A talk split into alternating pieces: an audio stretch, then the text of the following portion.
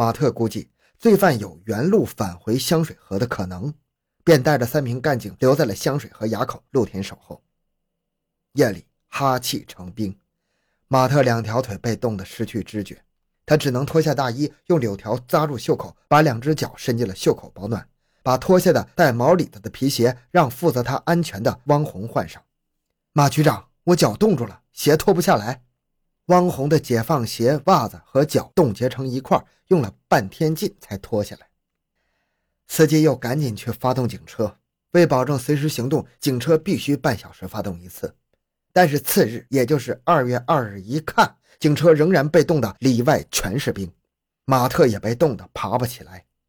三名公安民警用力将马特架到朝阳的地方取暖，冰一化，脚趾、手指钻心的痛，比挨冻更难受。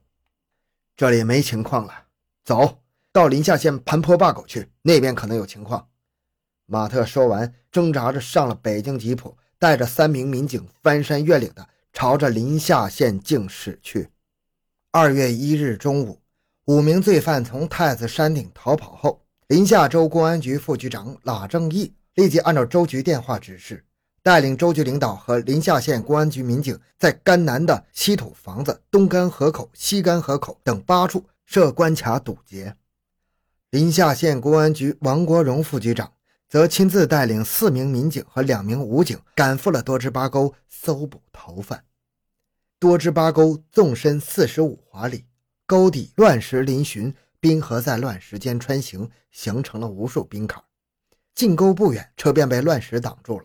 王国荣等只好下车，从附近的牧民帐篷中租来三匹马，由刑警队长周斌臣拉着，继续在乱石和冰坎间穿行。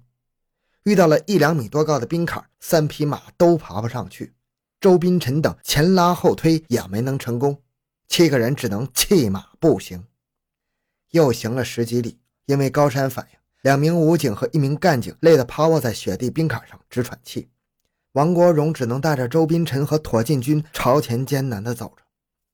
雪地上发现了一片泛黄的尿迹，王国荣仔细看了一下，断定是人撒下的尿，而且尿过的时间不太长。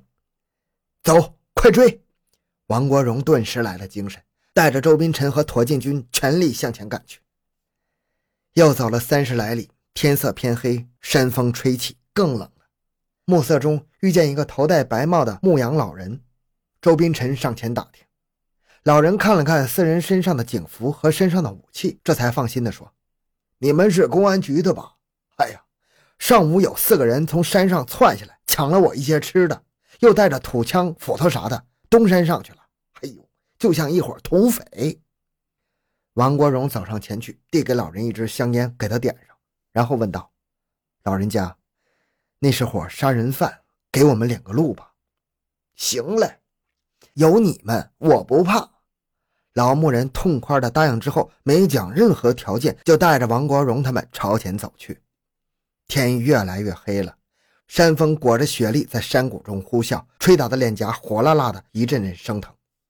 大家气喘吁吁，可是老牧人却是依然快步的走在前面，不断熟练的躲过乱石和冰坎。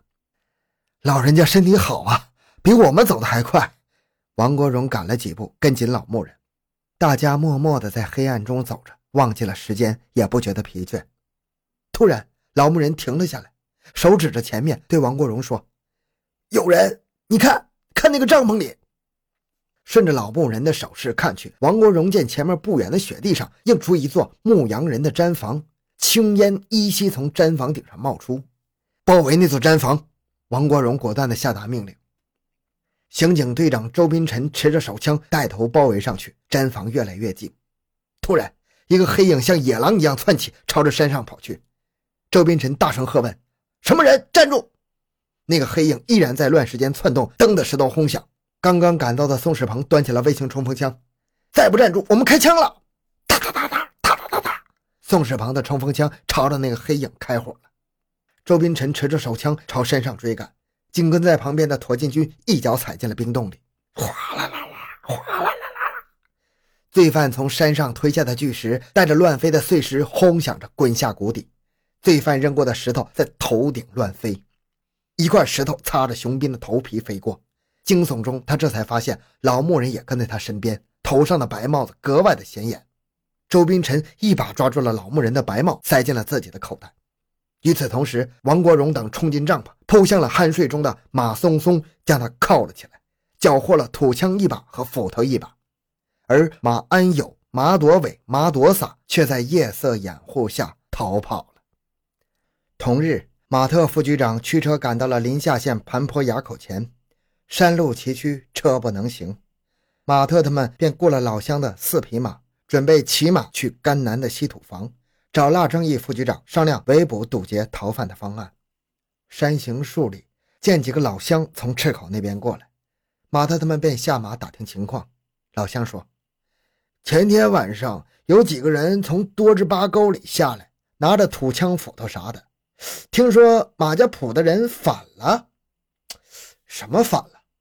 马特有些反感，旋即一想，老百姓说的可能正是逃犯，便和气地说。老乡，那些是杀人放火、欺负老百姓的逃犯。你们要是再见他们，赶快报告政府。哎呦，是啊，我们最恨欺压老百姓的人了。再见了他们，我们一定报告政府。山里的老乡似乎有些明白了。马特沉思了一下，说：“走，我们赶快到多支巴沟去。”那不去找老局长了？汪红有些不解地问。“抓逃犯要紧。”马特坚持说：“王红，你赶快到大草滩租八匹马，迅速去稀土房接老局长他们，让他们也赶快到多支八沟，要快。”明白了。说罢，汪红策马朝大草滩方向奔去。马特他们则骑着马掉头，连夜赶往了多支八沟。正行进间，听有人从沟里出来。马特警惕地问：“谁？”“临夏县公安局的。”那边回答。马特他们这边一束手电射出，见王国荣副局长等正押着逃犯马松松向他们走来。王局长，你们干得不错！马特奔上前去，紧紧握住王国荣的双手。马局长，王国荣十分感动地说：“没想到你们会深夜赶来。”马特说：“我们赶快到乡政府去突审罪犯。”二月四日上午，临夏州公安局会议室内。局长马世忠、副局长拉正义、马特和武警支队的队长周敬先和参谋长张国祥、政委王福海正在地图前研究追捕方案。马特说：“建议立即抽调临夏州全部能抽出的公安民警和武警，全面搜索多支八沟，重点搜索多支八沟以北的机关岭。”武警支队政委王福海说：“我们一定全力配合。”武警支队队长周敬先说：“我们估计能抽调一百多人。”马世忠说：“加上泉州能抽出的公安民警有两百多人，可以，就这么定了。立即行动。多支八沟内走着全副武装的公安和武警战士，机关岭上的公安和武警在丛林和山石间搜寻着。牧人草棚前，马特带着公安和武警战士向牧人询问着。曼路乡马村附近，一个群众跑来向熊斌举报说。”村边的草垛中有一个外乡的躲小伙，一直在睡觉，村里的人都不认识。熊斌听罢，立即带着几名公安和武警向马村奔去。村边的草垛中果然有一个躲小伙在酣睡，一些老百姓远远地看着，谁也不敢靠近。熊斌带着人持枪赶过去，一些老百姓跟在后面。起来，起来！熊斌叫着那酣睡的躲小伙：“哎，别叫，我再睡一会儿。”躲小伙勉强睁开眼睛，见着熊斌拿着枪指着他，有些吃惊，睡意全没有了。熊斌问：“你是哪个村的？”那小伙顿了顿，说：“呃，曼路乡穆家河的。”熊斌转头问围观的村民：“你们认识他？”“认不得，穆家河没有这个人呢。”围观的村民七嘴八舌地回答道。熊斌发现了躲小伙身上的血迹，立即问。你这身上的血是哪里来的？阿爸打的。多小伙回答的很平静。胡说！你身上咋没有伤呢？熊斌发现了破绽。他向大罐子的老三马安友啊！一名公安拿着相片和多小伙对照，绑起来！熊斌一声令下，几名武警立即将多小伙倒背双手捆绑起来。说：“你叫啥？”熊斌继续审问。小伙子低头不吭气，后来他实在是扛不住了。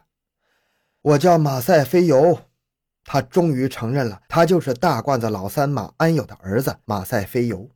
三天前从太子山逃脱之后，没日没夜的逃窜，实在是累得不成，就躺在草垛里睡着了，也不知其他人的去向。两百多名公安民警和武警在太子山鸡冠岭一带整整搜寻了一天一夜，没有找到逃犯马安友、马多伟和马多撒的踪影。临夏州公安局党委决定改变搜捕策略。二月五日。马世忠局长向马特副局长交代任务：抽调精干公安民警和武警三十余人，由马特指挥，兵分四路进行重点围捕堵截。当晚，马特立即带领和正县杨永昌教导员的一个搜捕组出发，赴新营乡铁沟，重新开始了调查和搜捕。整整的五天五夜，四个组的同志在风雪中搜遍了太子山方圆几百里的沟沟岭岭，仍未见逃犯踪影。许多同志的身体却被拖垮了。马特估计，罪犯很可能逃出了太子山封锁圈，便从临夏县刁旗乡赶回州局汇报。马世忠局长下了命令，由马特同志负责继续追捕。五一前罪犯抓不回来，我这个局长辞职。马特的压力很大，立即派出了和政县公安局公安民警十人在县境内调查逃犯线索，他自己则亲自带着八名公安民警在全州范围内查摸情况。